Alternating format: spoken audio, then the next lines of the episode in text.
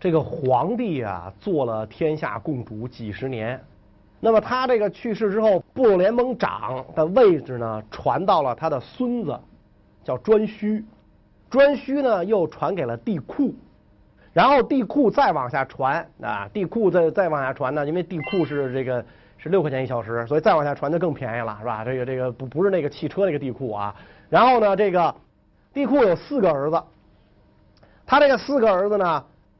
老四叫尧，这个大家就知道了。那么这个尧就继承了帝库的位子。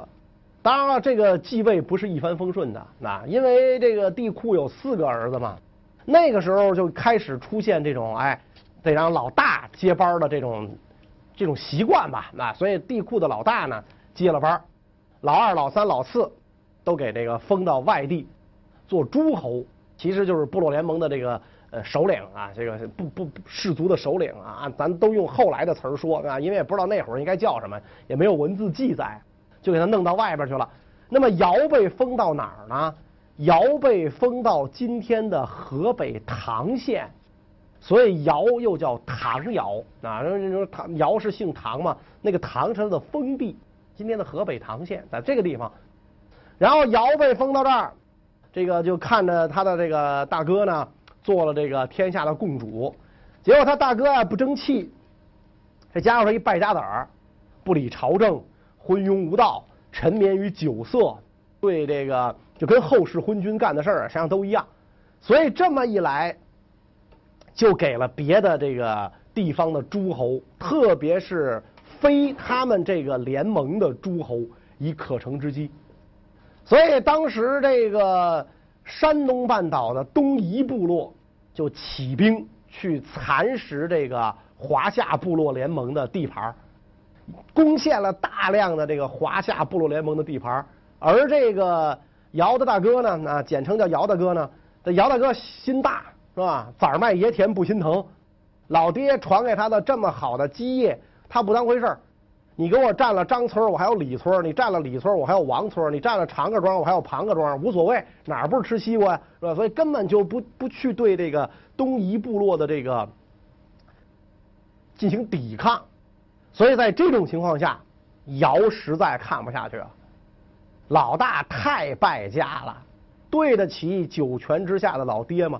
这老爹要是活着，要知道这事儿，得气得在坟里打滚啊！所以这个。尧就开始在自己的这个封地，开始招兵买马，收买人心，打退这个东夷部落的入侵啊。然后呢，发展当地的民生，干的是有有声有色，风生水起。在这样的这种情况下，东夷部落被这个尧给打败了。东夷部落呢，最大的这个部落叫日族啊，可能因为这个东向拜日嘛啊，所以后边后边后来的人呢，就管他们叫日族。这个日族呢，分了十支，所以呢就统称叫十日族，然后让这个尧呢打败了这个九个啊，十日族被打败了九日，就剩下一日了，这个日族就归附了这个尧。哎，大家知道这个这个所谓的东夷呀，这个夷字怎么写是吧？夷字你拆开了拆开了看，一个大。一个弓箭的弓，就是一般来讲啊，夷人善射，那边是出神箭手的，所以这个东夷部落最牛的这个部落长叫羿，羿就善射啊，所以这个尧呢就把他征募了，从此之后你做尧军总司令，训练一帮神射手啊，按现在的话讲就是特警，这个狙击手是吧？现在是有歹徒一枪爆头，那会儿一箭爆头。后来这个羿就归附了尧，做了尧的手下。他的这个部落呢叫有穷氏，穷光蛋的穷，有穷光蛋这么一个部落，但实际上可一点都不穷。到这个羿的后代，这这个部落是辈儿辈儿出神箭手嘛，辈儿辈儿出神箭手，而且他这个咱们讲部落联盟首领的名字，后来是代代相传的，就基本上这一个部落的头他都叫这个。后来到这个夏朝的时候，出了一个更有名的神箭手，说天上十个太阳，他干掉了九个。咱咱们现在说说什么什么歼二十八战斗机能够保卫太阳系，这没什么新鲜的，是吧？几千年前我们老祖宗十个太阳就弄掉了九个，那个人也叫羿，为了跟尧时候这羿相区分，所以那个人就叫后羿，嗯，就是嫦娥她老公。实际上都是这个有穷氏这部落的出来的啊，这个部落辈儿辈儿出神箭手，有这样的人辅佐，你想天下何愁不平定啊？最后万众归心，然后尧就跟大哥说：“老大，你别占着茅坑不拉屎，崽卖爷田不心疼，您下岗吧，兄弟我愿意替您操劳，您找地儿歇着去吧。”老大也很痛快啊，也知道自己不是这块料。只要不耽误我喝酒，啊，每天花生炖花生豆就二锅头，只要不耽误这事儿啊，这这这个我乐得我不干呢，您来。所以这个尧就变成了整个华夏部落联盟的领袖。然后他不是一共仨哥吗？老大被赶掉了，去喝酒去了啊，你酒腻子，那得了，你就你就下去吧。老二、老三，一个擅长农业，这个人呢叫计，社稷的计。所以呢，这个呃，就主管天下的农业。还有一个人擅长立法啊，去制定立法。所以，尧领导下的这个这个华夏部落啊，兴旺发达啊，一一天比一天比一天好，老百姓幸福指数爆棚。但是，生老病死这是人客观规律，谁也不能逃脱。尧在位据说七十年，但是呢。也一一一天一天走向衰老啊，临近百岁。尧一想啊，说这个我这个这个位子我得让出去了啊，我得让出去了啊，让给谁呢？让给这个贤德之人啊，我不能说是像那个我爸爸似的传给我，然后这个我爷爷传给我爸爸啊，不不能这么传了，我得让给贤德之人，就把这天下的人找来说，你们那个。给我推举一个贤人继承我的位子，然后大家就说：“你儿子不赖吗？是吧？白白胖胖大小子多像你啊！就让你儿子来吧，就让你儿子来吧。”然后这个尧说：“我儿子不行，傻吃闷睡，你想想是吧？这这八岁才断奶，你这哪成啊？这个他他不行。说你们换换换换换人换人。说哟，这个共工他们家可是一个名门望族。”是吧？那家伙搁到搁到现在，这都不知道多少代了。他们家世代治水啊，而且是黄河水患二十年啊，让共工给治好了。要不就把这位子传给共工，你看行吗？尧说共工不行，他那个水患是他治好的，那是老天爷我祈祷应应验了，老天爷这不发大洪水了，是吧？这根本不是他治的，他瞎猫碰上死耗子，天上掉一大窝耳让他接着了。那根本不是他干的，说他人也不行，你再推荐别人。后来就说，哎，我们发现确实还有一个人不错。这个人呢叫顺，大顺。这这个打牌的时候要用他，这个挺好，是吧？说这人叫顺，说你要不考察考察大顺子。然后说这顺有什么事迹啊？这个你们觉得他不错？顺真的好，他妈呢死的早。后妈倍儿歹毒，他爸老年痴呆，他爸叫瞽叟，瞽就是瞎的意思啊，瞎老头。他爸是一个瞎老头，不但这个眼睛瞎，心也瞎，就听这个这个这个这个后娶的这媳妇的话。然后两口子呢又生了一个亲的叫象，这一家三口啊联合起来迫害这个舜，这个舜呢都能跟这个一家三口啊过得其乐融融。你说这人？难得吧？哎呦，尧一听，哇塞，啊，那这人是够难得的，可以把这个位子啊考虑让给他。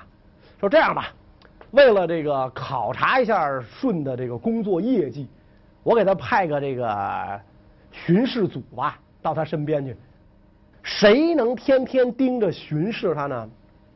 那只有他媳妇儿能天天盯着巡视他吧？舜有媳妇儿吗？说没有。没有没关系，这个我有俩，都给他啊，组组织分配，娥皇女英俩媳妇给他。你你这东西可不能深想啊！哎，你说尧在位七十年，我天，他这俩闺女得多大个了，还没出嫁？你不能这么想啊！你看那那个京剧舞台上杨家将是吧？佘太君百岁挂帅，八姐九妹就十八九岁，对吧？那你说您这姑娘，好家伙，您什么多大的时候生的？你要说，你要说你你你你八十二岁娶二十八的生一儿子，这我相信。你说你八十二岁嫁给二十八的生一儿子，这不可能的，这个对吧？那你说怎么怎么怎么这个佘太君都都都那么大岁数了，完后他这闺女那么小还不出嫁？别琢磨这个，这是艺术。琢磨这个就你没有品位，对吧？这是艺术，所以这个尧也一样，俩闺女娥皇女英就嫁给舜了，然后给舜修了这个宫殿。其实那会儿宫殿就是茅草屋嘛，都给修好了，陪嫁、谷仓，一一顿粮的一连着一顿的粮食，牛羊、丝绸、玉器啊，大量的这个这个这个这个，那会儿就是没有什么 iPad、iPhone 五，不然全给，哇哇就就给个这个，舜一下就有了钱了，哎呦，可有了钱了。软饭硬吃嘛，这属于是吧？有有钱了，这一下，这是舜的钱啊！娥皇女英是嫁给舜的，这些陪嫁是归舜的。这样一来，舜的后妈、舜的瞎爹和舜的弟弟象就不干了，就生气了。哎呀，这个老大有了钱了，都不知道拿出来给我们均分一下。咱要是把老大弄死，这钱可就都是咱的。所以这个顺这后妈呢，这蛇蝎心肠的女人，就天天在自己的瞎眼老公的这个这个前面嘀咕嘀咕嘀咕嘀咕嘀咕嘀咕。她老公本来就眼瞎心瞎，一来二去，耳根子又又软，就听了自己这个败家娘们的话，说好吧，咱把老大弄死。怎么弄死呢？说这个谷仓漏雨，老大你爬上去把这谷仓给修了。顺说：“我弟弟那么年轻，让他修去不行，干嘛非让我修去？”哎，顺这后妈一听阴阳怪气了，呵，你真行哎，官当大了啊！我们知识不动你了，你爸说话你也不听了啊！反正我们娘儿几个在你眼里也就哎，反正就就各种说啊，各各种掰掰这一说。舜是个孝顺孩子，是吧？这个这个脸皮又薄，被后妈这么一激。没辙了啊！那好吧啊，说那那那等等我换身工作服，我也不能穿这个上去吧，换身工作服，然后我上去把这谷仓给你补。舜回到屋里啊，就愁眉苦脸。娥皇女英就迎上来了，怎么了，老公？说我知道这帮坏蛋没憋好屁，只要我一上去，他们必然把梯子给撤了，我到时候就就完了，那我就完了啊！娥皇女英说：“这有何难啊？上你的，上你的。”啊，我们姐俩给你保驾护航。说你们俩怎么保驾护航啊？一人拿出一大斗笠，草帽嘛，大斗笠，来带着这个，万事无忧。顺拿着大斗笠，这干什么使？这个也不知道，反正一看这个媳妇让带，知道自己这媳妇冰雪聪明，是吧？这等于按现在的话讲，这是公主嘛，帝王家的闺女，能是一般人吗？行了，拿俩大斗笠就来到这个谷仓前边，是吧？舜带着俩斗笠就上去了，开始修补这个谷仓。刚一上去，果然梯子被撤了。梯子被撤之后，底下兵帮五四柴火堆上，点火，想把舜活活烧死在这谷仓里。舜一看这可不好，大事不妙，怎么办呢？猛然间想起头上戴俩大斗笠，哎呦，我这俩媳妇儿冰雪聪明啊，把这俩大斗笠摘下来，拿在手里，从谷仓上纵身一跃。俩降落伞，这就是自由落体运动，咵下来，毫发无损。这个他这个亲爹、后妈和这个异母弟弟一瞅就傻了，哇，我哥太狡猾了，没想到拿这玩意儿下来。哎呦，不不好意思啊，你看这谷仓怎么的失火了？我们没注意这个，是呀，没说没说话啊，就这个这个回回回屋了。一计不成啊，这帮坏蛋又生二计。过了几天，他这后妈又找到舜，说：“咱那个水井不通了，你去淘井去啊！你得下井，到井里我弄死你，一弄一准吧，对吧？你没法再弄俩斗笠飞上来吧？那你这斗笠没有弹簧吧？是吧？你这玩意儿你就在劫难逃。”舜也知道啊，我这我下井我更是好歹那玩意儿见天见地，下井的暗无天日啊！这个我不去。不去，这个他后妈又是那一通说啊，你爸爸老了，你当官，反正又是那一通说。舜脸皮又一薄，没办法，又回到家里。我我得换衣服，讨井我得换衣服。回到家里，娥皇女英又迎上来，怎么了，夫君？咋又这样啊？说没没办法，我那瞎爹啊和我那蛇蝎妈又让我下去讨井去。看来这回真是在劫难逃了，是吧？咱们就此别过，那你们姐俩另另另嫁他人吧，别千万别嫁我这坏弟弟啊！然后说，我我我我我我我跟你们告别。俩人微微一笑，嗨，下井有什么大不了的？没事儿。顺一听眼就立了，没事儿，下去一堆石头砸死我咋就没事啊？你们俩是亲的吗？是吧？咱你是亲媳妇吗？你怎么说这话呀？俩人一过来拿耳朵来啊，扶耳上来，我跟你说，这么这么这么这么这么着。哇，顺一听，太棒了，那这家伙太了不起了，行啊，兴高采烈就下了井，然后这个瞽叟坏媳妇和他这个笨弟弟。看着这个顺兴高采烈下井，仨人心中窃喜，小子下去就不是你了。然后顺就就绑绑了个绳子，下下下下下下到井底，一扭头，在井壁上有一个洞口，是吧？有一个洞口，这是一条暗道。进去之后，那头的出口在哪呢？在顺的卧室里边，因为啊，当初的这套宅子是尧。监工建造完了给舜居住的，这是陪送，是陪嫁，是吧？这个陪嫁里边当初施施工的时候的图纸是尧亲自设计的，啊，亲自设计的。施工的时候分段施工，盖完卧室您走人，挖完地道您走人，盖完厨房您走人，分段施工，找的不是一个包工队，所以每个人都只知道自己那一段，联合起来。就不知道了，那这这个房子到底怎么样？联络图在人尧心目中告诉了自己俩闺女啊，将来能够救难啊，因为这就相当于皇宫嘛，是吧？万一有人造反，你跳井人因为你死了，你能跑啊？所以舜一听娥皇女英当时在耳朵边上跟他这么一说，又特别高兴，原来有这东西，联络图我为你朝思暮想啊，原来有这东西，这太好了，所以舜就。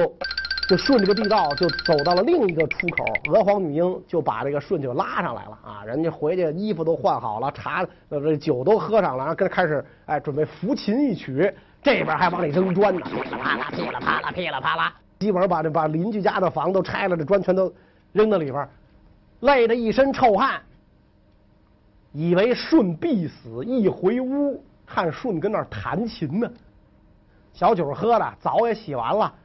然后换上干净衣服跟那弹琴，哎呦，仨人全傻了，尤其他这弟弟，那吓得跪地叩头不已啊！那然后舜呢，微微一笑啊，下回别这么干了啊！我有神助，你们害不死我。据说打这儿以后，这仨人再也不敢害舜。所以那会儿害坏蛋也有做人底线，干两回不干了啊！不是说不害死你誓不罢休。所以这个这些个事迹，后来就娥皇女英就都告诉了自己的这个父亲尧。后来尧到年老，觉得这个这个位置啊就可以让给这个舜了，所以呢，尧这个就把自己的这个位置就让给了舜，然后呢，舜就做了华夏联盟部落的首领。做了华夏部联盟部落的首领之后，舜征讨了这个。呃，很多不臣服的部落，那不臣服华夏的部落，然后呢，这个编订立法，那这每每修正立法，发展了农业生产，最关键的啊，据说舜王作乐，上古啊礼乐制度，这个乐最早就是这个舜王做的，说这个这连到孔子时代还能听到舜王做的乐，所以。这个后世啊，就把皇帝、颛顼、帝喾、尧和舜称为五帝。三皇咱们讲过，伏羲、女娲、神农，所以三皇五帝就成为中华民族上古祖先崇拜的一种典型啊，也是就是上古贤君的典型。后来秦始皇兼并天下，呃，不愿意称王。就是三皇五帝各取一字儿叫皇帝啊，不是叫三五啊，叫皇帝，然后这才这个有了以后这个中国两千多年的这个皇帝制度，所以舜是五帝之中的最后一位，在他之后，这个中国的历史就真正进入到了王朝的时代。